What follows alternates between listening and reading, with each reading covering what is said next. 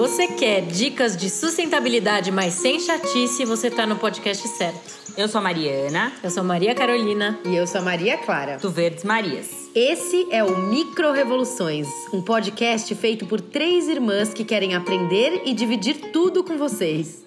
Vem com a gente. Olá, aqui é Mariana nosso papo de hoje é sobre beleza limpa, atitude consciente, bem-estar, receitas de beleza. A gente estava há um tempo paquerando para trazer a Marcela Rodrigues para cá, da A Naturalíssima. Então a gente está super feliz em poder bater esse papo com ela, tirar várias da nossa, das nossas dúvidas. A Clara, inclusive, fez um curso com ela recente, ela vai contar um pouquinho. E a gente, então, esse papo tem eu, a Carol e a Clara envolvidas. E se você gostou, depois você compartilha, passa para os amigos, é, avisa a gente que gostou. E se quiser mandar algum tema que vocês gostariam que a gente conversasse por aqui, é só mandar. A gente tem esse canal super aberto com vocês. Então vou deixar a gente com esse papo gostoso.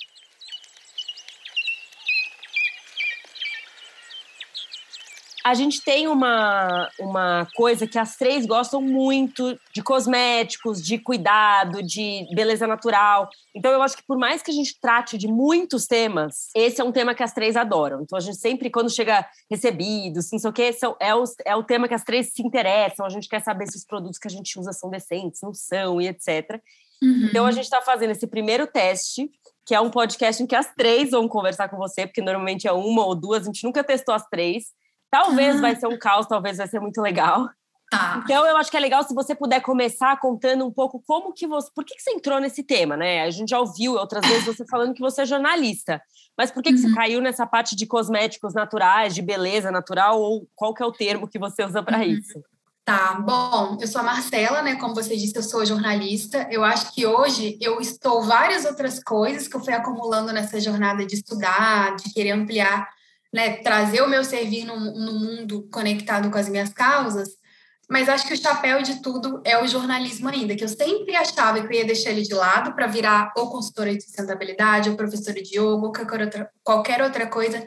E no final das contas, eu ia trazendo tudo que eu estava aprendendo de novo para a comunicação, que eu sempre acho que está ali no cerne do meu servir, até esse momento. Amanhã já não saberei, né? estou sempre aberta, mas estou aí, os 10 anos aprendendo coisas novas, mas e tentando ensaiar sair, mas está tudo junto. Então, o jornalismo ele sempre foi é, o gatilho para todas as coisas novas que eu fui aprendendo, porque eu me formei como jornalista muito nova. Eu entrei na faculdade tipo com 17 anos, lá no interior do Rio, né, de onde eu sou. E eu me mudei para São Paulo há 11 anos, porque o meu sonho era trabalhar com revistas de comportamento, de saúde, beleza. Eu comecei freelando lá da minha cidadezinha e aí mudei para cá e logo fui fazer frila no Estadão, em cadernos de bem-estar. E logo depois eu fui para o antigo Jornal da Tarde, que fechou, e lá que eu comecei essa jornada de repórter de beleza. Então eu cobri muito São Paulo Fashion Week, Fashion Rio, escrevi sobre comportamento, saúde, cultura, celebridade de tudo um pouco.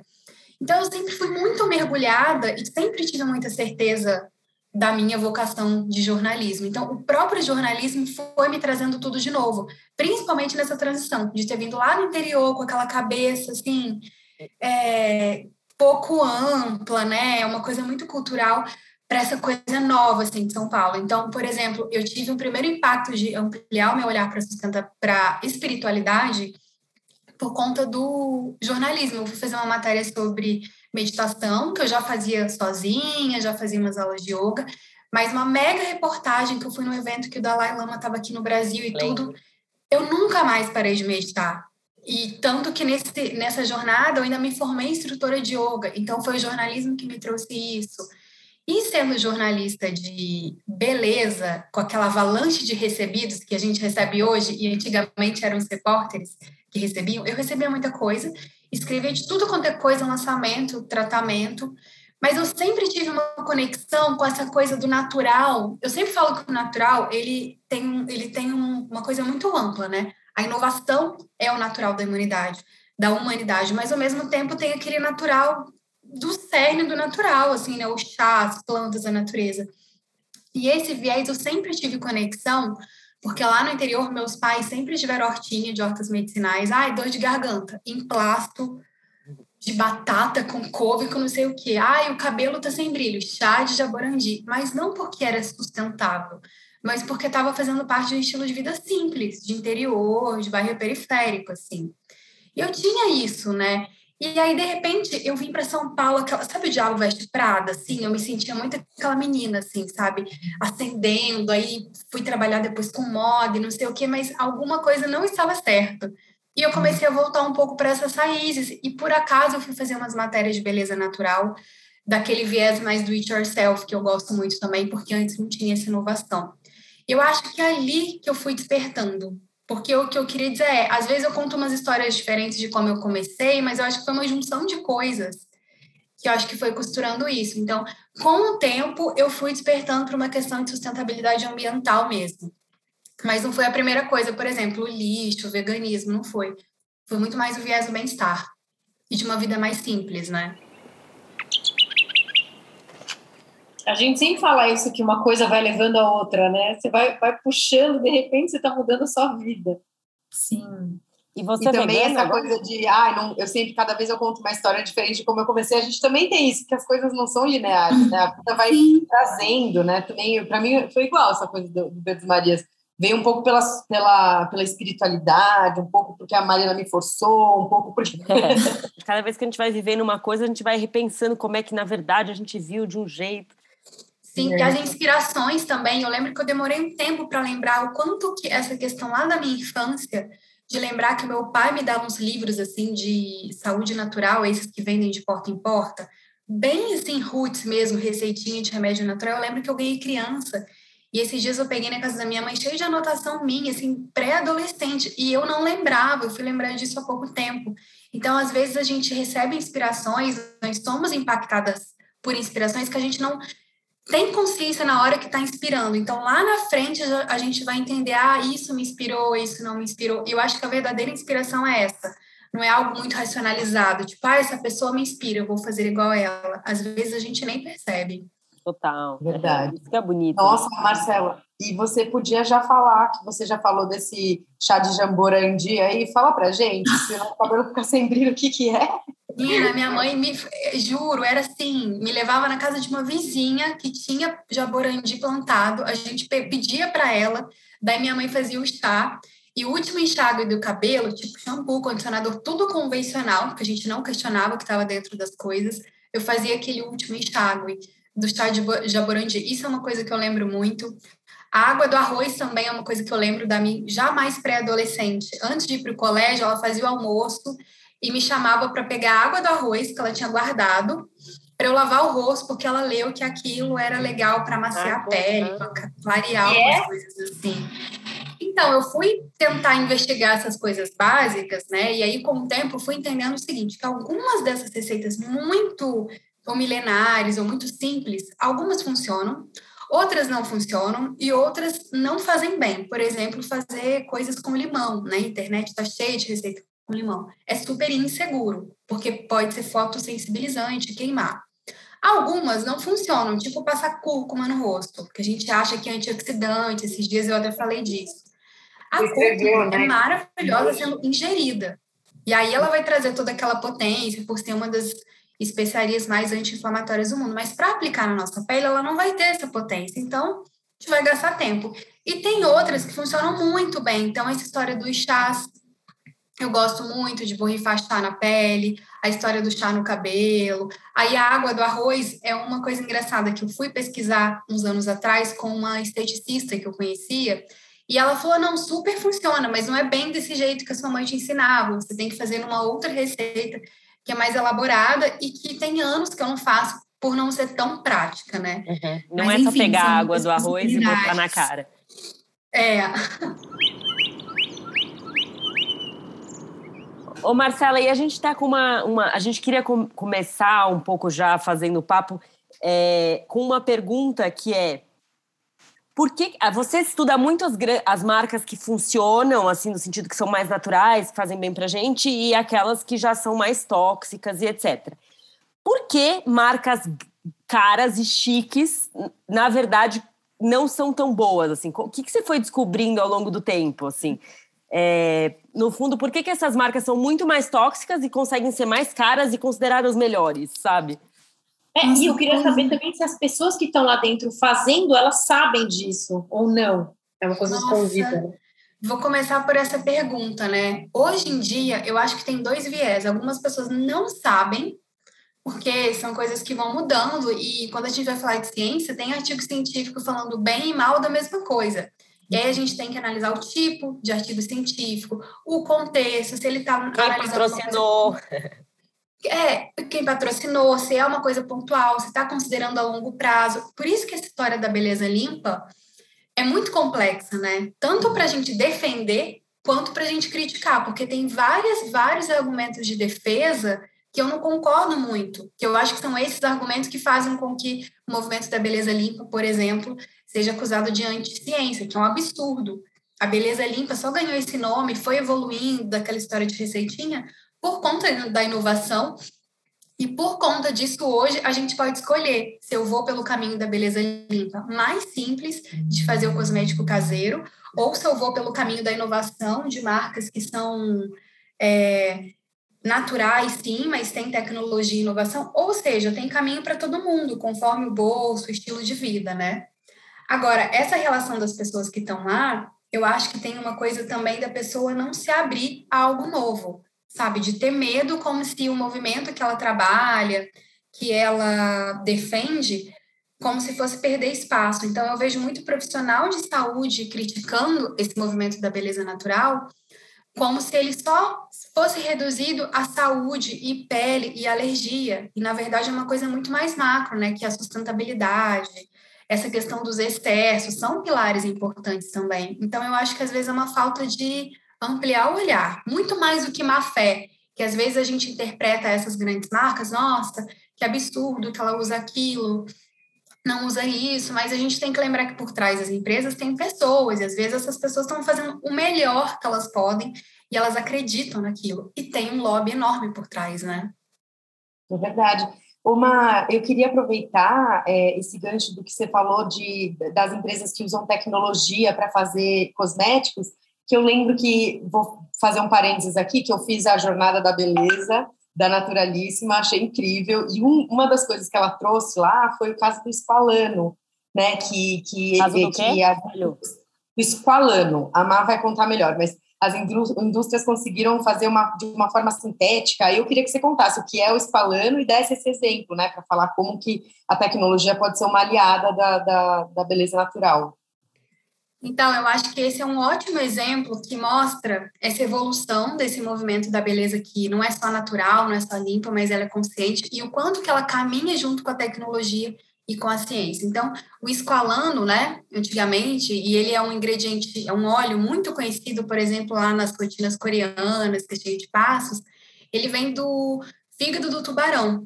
Então, além dele não ter uma qualidade estável, dele ser comedogênico, comedogênico é esse potencial que às vezes o ingrediente tem ali de pesar a pele, de entupir os poros, falando assim, ah, assim de legal. forma mais ampla, tipo óleos minerais, até óleos vegetais também tem isso.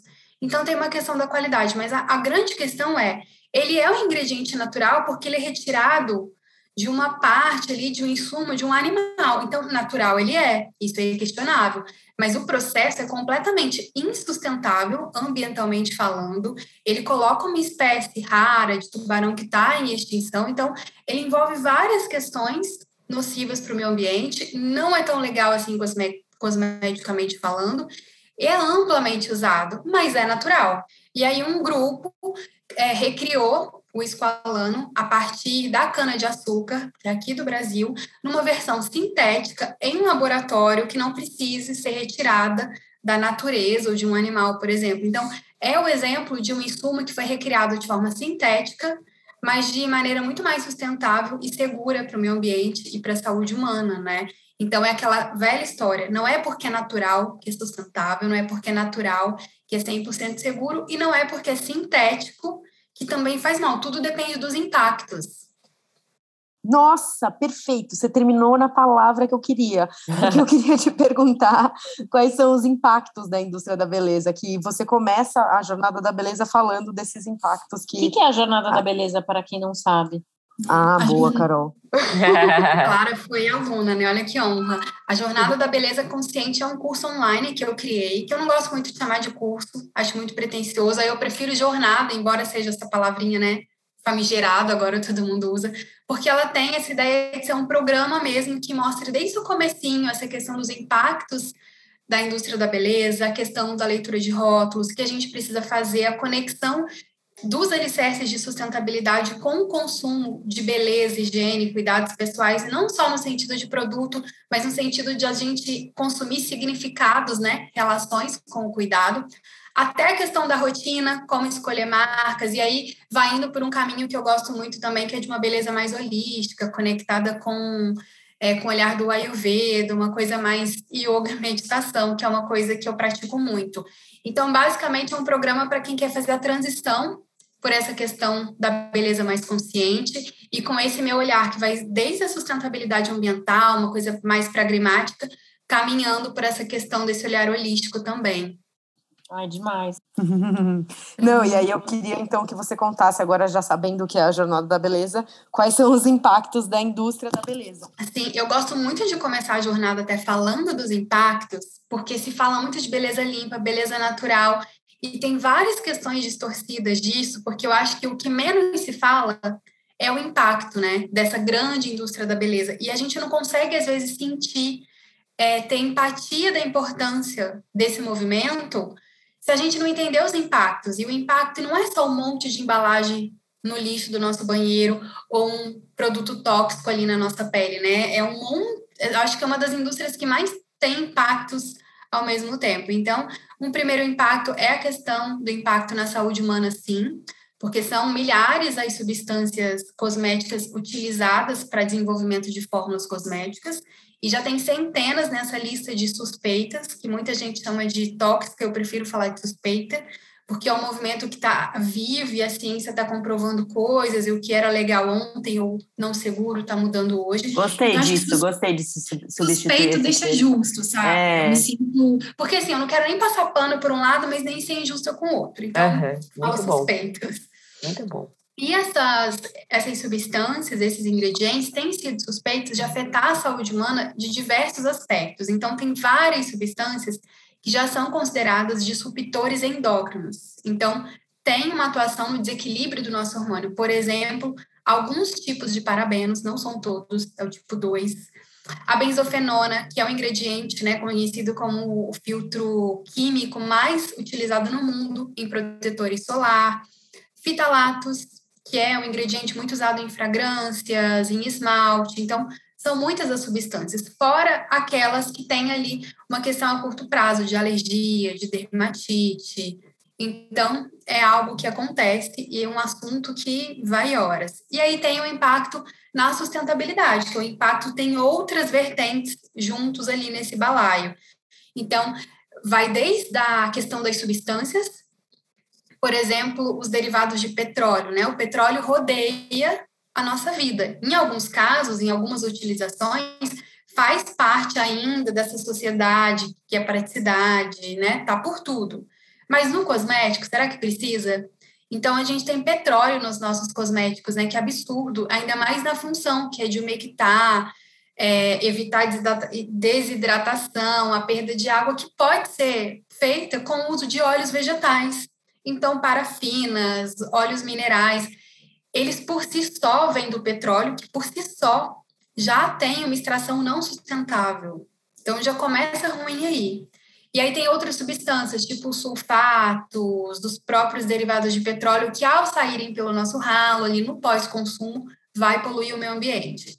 Aí soma-se a isso a questão das embalagens, né? Porque não basta a gente usar um creminho ou outro. A indústria faz com que a gente queira usar muitos. É tendência, lançamento. Imagina o tanto de embalagem não ecológica, por mais que tenham as mais minimalistas, ao longo de uma vida. E aí tem também a questão do próprio processo de fabricação, né? Qual que é o impacto das operações das fábricas dessas marcas? Então, o impacto não é só quando eu pego ali o produtinho, acabei e joguei no lixo. É toda a etapa de fabricação dele. Por isso que eu falo, ah, você quer um produto sustentável? Não é só ler o rótulo. É procurar saber, né? Qual o impacto que ele gerou até chegar aqui nas nossas mãos. E aí, quando a gente soma todos esses impactos, eu sempre sinto que chega num outro impacto, que é na nossa saúde mental e na dependência de consumo. Porque hoje a gente entende que beleza é um cuidado com a estética. E um cuidado com a estética depende de produtos, né? É isso que nos ensinaram. Então, a gente está sempre dependente. É, a pessoa menos vaidosa do mundo, né? Para se cuidar, vai ter que ter produto. Então, já ficamos dependentes mais ainda do sistema. E, por outro lado, essa dependência, essa questão dos padrões irreais estéticos vai afetando também a nossa saúde mental. E aí, eu acho que a saúde mental, principalmente da mulher, que é mais afetada com isso, também é um impacto da indústria da beleza eu acho que essa parte que você traz da dependência que a gente vai gerando, né? Tipo, você só é bonita se você usa produtos, é uma coisa que a gente precisa realmente desconstruir, assim. E aí eu fico é, pensando não quem. Não só do produto, como te interromper, Mário, eu ia falar, não só do produto, como estar sempre jovem, né? Por que, que você não pode ter uma ruguinha? Por que, que... O que, que é feio, né? É feio ter celulite, é feio ter marcas, é feio ter ruga, mas tudo bem, eu tenho ruga porque eu vivi, eu dei risada. Então, o que, que é feio, o que é bonito também é muito enfiado na nossa cabeça, né? Total. É, e essa eu... desconstrução, ela não precisa partir só da grande indústria, porque quando tem o surgimento dessa indústria consciente, que agora a gente pode olhar, tem os artesanais, os locais, os naturais, os orgânicos, surge uma nova indústria, né, de marcas conscientes que estão nascendo ali limpas, sem substâncias tóxicas. Mas se essas mesmas marcas continuam com essa mesma narrativa, criando o produto toda hora, lançamento Exato. toda hora, como se a função fosse a mesma dos convencionais, a gente vai continuar perpetuando esse impacto na saúde mental e na dependência de consumo. Saúde né? mental então total. é produto. Muito boa essa palavra. É, mil Seja jovem para sempre, sejam todas padrão. Né? É. Ô Marcela, qual que é a pergunta que você mais recebe, assim, que você sente nos seus cursos ou nas conversas que você tem com as mulheres, assim? Tem uma, uma umas coisas que se repetem gente... ao longo do tempo? Infelizmente, as maiores perguntas são: me indica um produto para XYZ? O que você é acha tipo, da marca tal? É tipo nós três. Então, a pergunta que a gente mais recebe é: vocês são trigêmeos? Ai, é. E eu fico super feliz quando vem umas perguntas complexas, sabe? Eu lembro até que na última turma da jornada tinha uma participante que ela fez umas perguntas que eu anotei e falei, não, isso aqui vai virar um, um podcast. Eu até gravei essa semana com o Rafa, meu companheiro. Eu falei, vamos partir, que a gente quer gravar, gravar uns episódios do meu podcast, né? E eu fico super feliz, porque a minha ideia, eu falo de produto porque o consumo, ele é um viés importante desse movimento, né? Do próprio consumo consciente. A gente tem que consumir menos, desconstruir, mas a gente lida com coisas. E é como que a gente lida que isso vai dizer ser consciente ou não. Mas eu estou sempre tentando trazer reflexões, contextualizar, não entregar coisas prontas. Então, às vezes, eu fico chateada quando o meu post de curadoria de produtos que foi linkado a outros posts de desconstrução do assunto antes, é o que mais bomba. E aquele que eu trouxe reflexão, a questão do rótulo, às vezes fica ali flopadinho. Mas eu também fico pensando se ficou flopadinho porque as pessoas às vezes foram impactadas a ponto só de pensar e, e às vezes esse impacto ele é um pouco lento, né? A pessoa absorve, vai para casa pensando. Então não é uma coisa que me deixa insegura com a história assim do Instagram, mas é algo que me toca, sabe? As pessoas só querendo saber de produto. Nossa, fiquei até tímida para é... perguntar sobre o produto. não, perguntem, gente, eu amo produto também. Por isso que eu nem conto isso no Instagram. Não, mas ela não ia perguntar de produto, isso não é verdade. e essa tendência dos sintéticos do bem, eu acho que é um termo interessante para a gente falar, porque aí já desconstrói né, o mito de que todo sintético tem impacto ruim na saúde do meio ambiente, é porque a gente, vamos pensar na indústria natural usando insumos naturais da natureza que tem um limite. Muitas marcas hoje têm essa questão do preço, do valor, do estoque, porque não consegue escalar, porque a gente está lidando com recurso natural. E isso tem que ser muito bem estudado, trabalhado, conversado, para que um recurso natural de fato não seja só natural, seja sustentável. E com esse exemplo do esqualano, a gente entende o quanto que, às vezes, desenvolver ingredientes da indústria cosmética em laboratório, os sintéticos, mas que sejam seguros, ajuda com que esses cosméticos limpos e seguros sejam escaláveis, né? E isso é importante para as grandes indústrias que chegam em todo o Brasil, em todo cantinho, considerando que às vezes marcas naturais não chegam, consigam também aderir de forma que elas possam continuar mantendo seus negócios, né? Porque eu acredito que a transição para essas grandes marcas é, é, lenta, a gente cobra muito, bate em cima delas, mas tem que entender que tem uma lentidão por serem muito, muito grandes, e eu acho que isso é um caminho. Então, eu estou fazendo um especial agora de fragrâncias, né? De aromaterapia, que agora toda marca quer usar aromaterapia, até as grandes. E aí, aromaterapia, óleos essenciais e insumos naturais. Mas como que foi a extração desse óleo essencial? Como que foi a plantação? Teve a regeneração do solo? Teve uso de agrotóxicos? Isso tudo vai impactar na qualidade, no impacto na saúde, no meio ambiente. Então, é algo que às vezes, né, dentro aqui do mundinho consciente, sustentável, marcas menores, é, existe ali um controle, mas e com essas big marcas e corporações? Talvez fosse mais interessante essas big marcas aderirem a fragrâncias sintéticas seguras, ou Sim. abolir essa coisa de cheiro em tudo. Cheiro em tudo Maquiagem é um negócio, tem né? cheiro, tudo tem que ter cheiro. E a gente sabe que é um fator decisivo de compra ali nas gôndolas das farmácias, como pesquisas comprovam, né? Eu, nesses anos todos de beleza limpa, eu amo fragrâncias naturais, óleos essenciais, faço os meus perfumes, mas eu sempre estou me desafiando também a não ficar apegada tanto ao cheiro. Nossa, eu acho impressionante. Pegada, nem, nem uso é. perfume. Eu sempre acho que tudo parece um cheiro falso. Cheiro muito forte, né? Gente, o nariz, quando a gente começa na questão da beleza consciente, do natural, vira um nariz assim muito. Ele, ele, ele pega, né? A gente percebe, a gente percebe. percebe. Esses dias eu recebi aqui em casa, veio uma marca da Bahia, toda artesanal, fiquei toda feliz para conhecer. Eu abri a caixa, eu tinha certeza que era essência, fiquei decepcionada. É, não, e assim, é. esses dias também eu usei um shampoo, tava na casa de uma pessoa, não tinha nada natural, esqueci o shampoo. Aí eu usei um shampoo de uma marca grande, assim, falei para vocês, né? Eu fiquei me sentindo muito estranho. Eu passei uns dois dias falando, meu, meu cabelo tá muito fedorento. E é engraçado que meu marido falou, nossa, seu cabelo tá cheiroso. Para mim, aquilo não era cheiroso, era um cheiro muito forte, assim, sabe? Eu punha o cabelo à noite para dormir e falava, meu Deus, o que, que é esse cheiro? não, essa coisa de cheiro, para mim, é coisa para colocar, para limpar a roupa na máquina. O cheiro artificial fica, impregna nas roupas, no lençol, em tudo. E essa, o natural não, né? Fica um pouquinho. Você falou assim que você recebeu essa marca da Bahia, né? Que você abriu, toda artesanal. E aí, é... então vamos dar essa dica para a pessoa que está ouvindo, assim, quando ela recebe um produto, quais são os passos que ela tem que seguir? O que, que ela tem que fazer para saber se aquele produto é sustentável ou não? Eu acho que o, o, passo começa antes de receber o produto, né? Então vamos supor que a pessoa vai comprar o que, que ela é. precisa? Ah, ela precisa por quê? Porque ela vai precisar da função ou porque alguém falou que ela precisa ou ela acha que ela precisa? Eu acho que é, começa sempre nesse questionamento das nossas motivações de consumo, né? Porque vira e mexe, até hoje eu estou desejando coisas que eu falo, mas por que eu quero mesmo isso?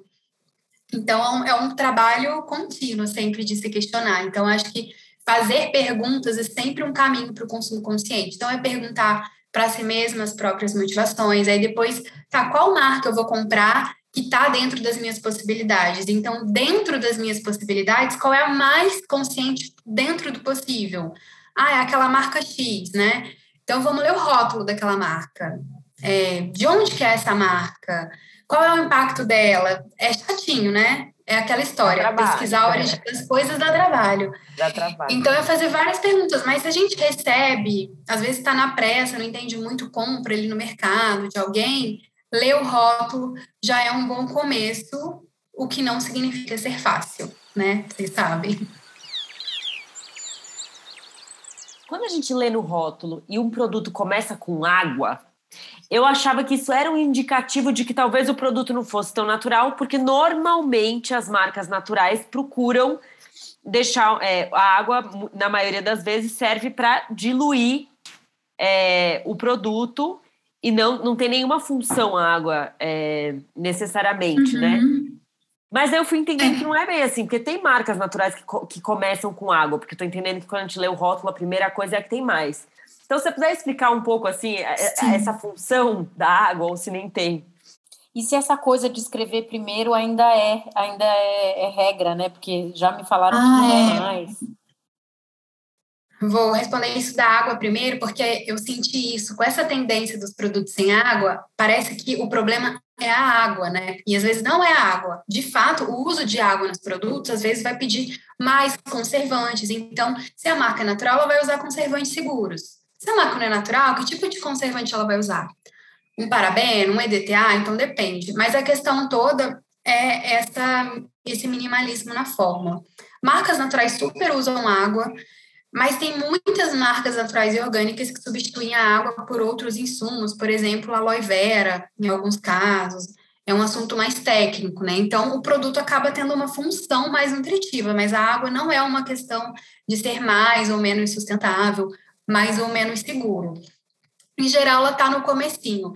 É, não é uma regra é, como lei, você tem que colocar os ingredientes que mais têm quantidade na forma no começo, ou seja, ser ordem decrescente, né, ou crescente, mas é uma prática de mercado que muitas marcas usam. Então, acabou gerando esse entendimento de que é uma regra.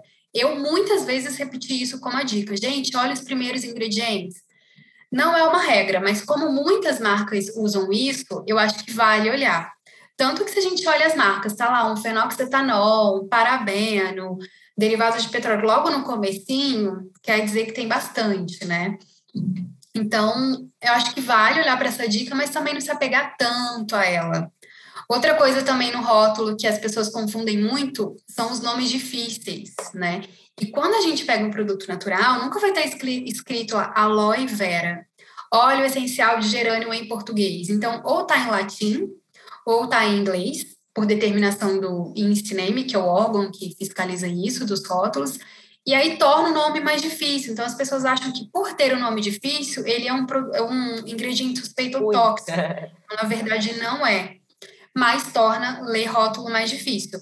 E aí, uma das minhas bandeiras é essa questão de ensinar as pessoas a terem mais autonomia, ler rótulo. E aí, um ano e meio atrás, eu criei com duas amigas sócias a Limp, que é uma plataforma para pesquisa de ingredientes, né? que vale a pena também. É só entrar lá, link.com.br. É um app ou é um site? Digitar o nome do ingrediente. Ah, um ah, muito legal. Sim. Não é um, é aplicativo, é a gente chama de web app. Web app, Limp. Eu já entrei, eu recebo acho que até newsletter, super interessante. Eu acho que é, é Existem alguns, porque a gente vê esses sites internacionais, mas às vezes, né, a explicação toda em outra língua, com ingredientes é, o EWG. É, então, muito legal. Às vezes, a, as certificações e as determinações dessa indústria são diferentes na Europa, nos Estados Unidos, no Brasil. Às vezes, eles consideram as leis de lá, então a gente sentia muita falta. Considerando aqui no Brasil, em português, e isso foi um dificultador para a gente fazer da forma mais didática como a gente queria. O EWG, por exemplo, e outros, né, o, o Ingred, se eu não me engano, você digita o nome, o nome do produto e vem uma nota para o produto. Você nem se preocupa em ler o rótulo.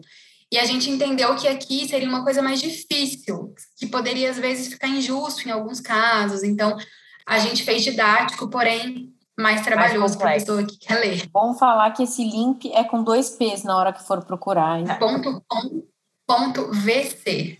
Ponto VC, muito legal. Queria saber da Marcela se ela tem uma receitinha que ela gosta caseira. Pode ser com babosa, pode ser de demaquilante, pode ser com Nossa. chá, pode ser um hidrolato, qualquer coisa caseira. Assim. Amo. Eu tenho um caderno assim, que eu vou atualizando receitas, testando, faço curso, aí adapto. Eu gosto muito de receitas caseiras. O que eu sempre gosto de falar, e vou aproveitar o espaço, é essa questão da receita caseira nunca vai ser, ou melhor, não é para ser um substituto do produto pronto, ou como se fosse uma coisa oposta, né? Uma rivalidade entre ou eu faço ou eu compro. Eu vou fazer porque eu odeio indústria. Não é isso.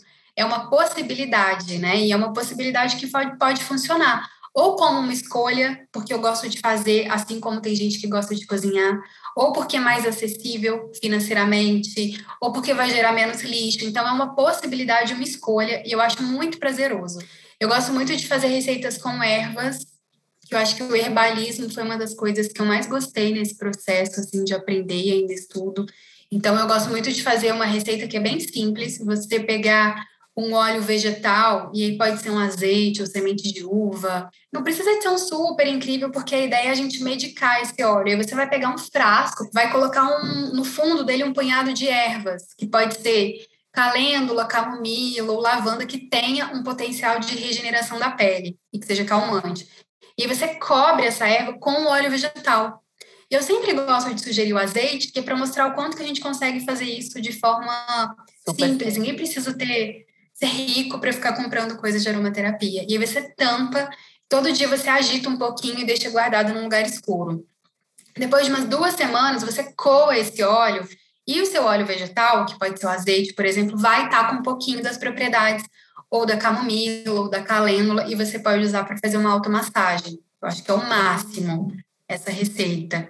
E desodorantes também são bem legais de fazer, né? Tipo, misturar ali um punhadinho de óleo de coco com um pouquinho de bicarbonato de sódio, uma gotinha de óleo essencial de tea tree.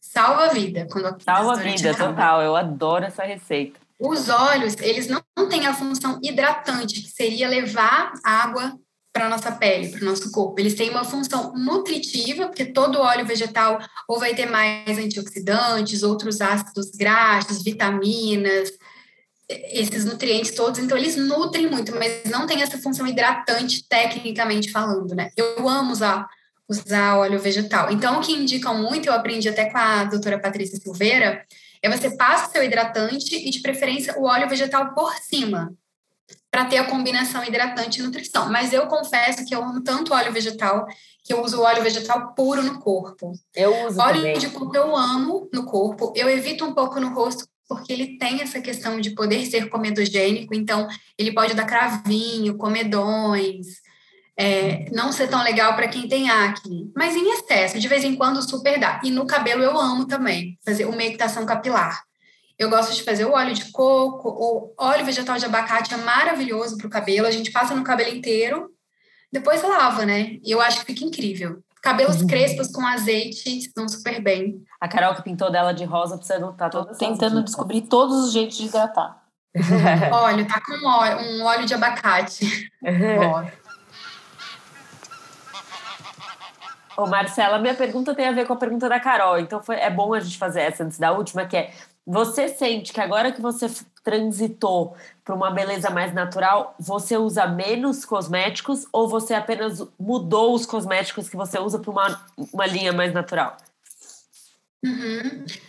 Uma coisa que sempre falam é isso, ah, depois que você fez a transição, eu ainda me considero em transição, porque eu acho que é uma transição tão longa, às vezes a gente transita por trocar os produtos, aí tem a transição meio que da mentalidade, aí tem a, a eu acho que isso tudo eu já fiz muito bem, então eu acho que eu estou numa fase muito de entender agora a minha relação com o corpo, sabe com esses incômodos, tipo, ai, eu fui numa dermatologista, ela me falou que era bom eu botar um não sei o quê, ou primeiro fio branco saiu. Sabe essas coisas que a sociedade põe na nossa cabeça enraizada? Eu sinto que eu tô nessa fase aqui nos meus 30 e pouquinhos.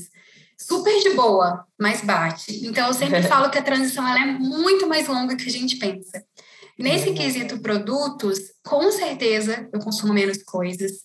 E eu só não consumo menos ainda porque como eu trabalho com marcas, e produzo conteúdo, estou sempre testando, eu tenho muito mais coisa aqui do meu lado por conta disso. E às vezes até me incomoda. E olha que eu sou bem reticente com essa coisa de recebido, veto um monte. Mas sim, e eu acho que é um ponto super importante. A gente não só trocar um produto convencional por outro natural. Tem que consumir menos. Porque vai ser menos embalagem, menos produto no nosso corpo, menos dependência do sistema. Acho que mil motivos. Menos gastos. Gastos, que é muito importante. É. É, eu acho que a gente alguma hora vai bater algum papo com alguma médica para entender coisas assim, tipo, para hidratar, a gente precisa hidratar mesmo? Ou se a gente tomando água e se alimentando bem, a gente não precisa de hidratante? Sabe? Eu acho que tem várias questões que a gente, a gente vai aprendendo com o tempo, né? Trazendo. Isso. E a história da autonomia é uma autonomia muito real, assim. Por exemplo, eu tenho aqui um, um olhinho vegetal que eu comprei de uma marca, mas podia ser o que eu fiz. Será que eu não posso passar ele na ponta do meu cabelo como um reparador de pontas que a indústria vende? Como um hidratante de cutículas, porque eu não uso mais esmalte, eu tô com uns dois anos, tá? Mas eu tô louca para pintar, mas tô evitando porque é uma das coisas que eu evito. será que eu não hidrato a minha cutícula com óleo de coco que eu uso para fazer bochecha todos os dias de manhã? Será que o creminho do olho eu também não posso passar no rosto? É, ah, o shampoo sólido, né? Que eu uso. Esses dias meu sabonete acabou. Eu usei o meu shampoo sólido. Então é a gente também e tendo a segurança de usar as coisas e dando novas formas, né? Então, Marcela, a gente sempre acaba os, os nossos é, podcasts com a pergunta para o entrevistado das micro-revoluções dele. Então, todas aquelas pequenas mudanças que você fez na sua casa, na sua rotina, no seu dia a dia. Pode ser trocar a esponja por uma bucha, pode ser compostar. O que, que você tem de micro-revolução? Parar de usar um shampoo X, qualquer coisa, né? Uhum. A sua vida já é um pouco isso, né? Sim, mas eu acho que ela é todinha feita de micro revoluções. Eu gosto muito desse quadro de vocês, da hashtag que vocês usam, porque eu acho que é isso a indústria coloca muito o sistema, né, como todo, muito a nossa culpa, como se fosse nossa culpa, é, toda essa crise ambiental que está acontecendo. Aí, por outro lado, tem gente que só quer falar das indústrias, mas ao mesmo tempo eu acredito muito nessa revolução cocriada. E eu acho que é muito ali nos detalhes do dia a dia. Então, essa troca de produtos, isso que você falou da bucha, por exemplo, é uma coisa que eu troquei assim, há muitos anos e fez muita diferença, principalmente ali na cozinha. É, saquinho do banheiro, também eu vi que vocês estavam mostrando uma opção de reutilizar esses dias, é uma coisa que eu faço também, pego as sacolinhas dos recebidos e fico usando de sacolinha de lixo, ou faço a minha dobradura de jornal. A composteira, não sei se dá para chamar de micro-revolução, né? Porque acaba sendo uma macro-revolução. É uma coisa que eu demorei uns anos, assim, para ter, desde o meu comecinho, de começar no estilo de vida consciente. Eu acho que é algo macro, né? Porque a gente reduz lixo e ressignifica a nossa relação com a comida. Eu acho que isso. É, trocar algodão pelos ecopads. Eu acho que é super importante quando a gente trata de rotina de beleza, né? Porque quem segue os passos, e antigamente eu seguia, era limpar, passar o demaquilante, passar, tirar o esmalte. Olha o tanto de algodão, então, os ecopads. Nossa, Nossa, são tantas micro-revoluções.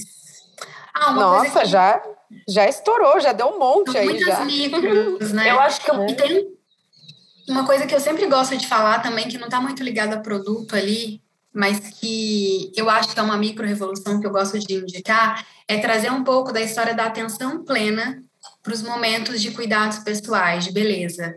Porque como essa, esse consumo de beleza ele está muito atrelado também a uma coisa do que a gente espera que seja beleza, né? Dessa dependência que nós falamos, é, é inevitável a gente ter que parar para questionar.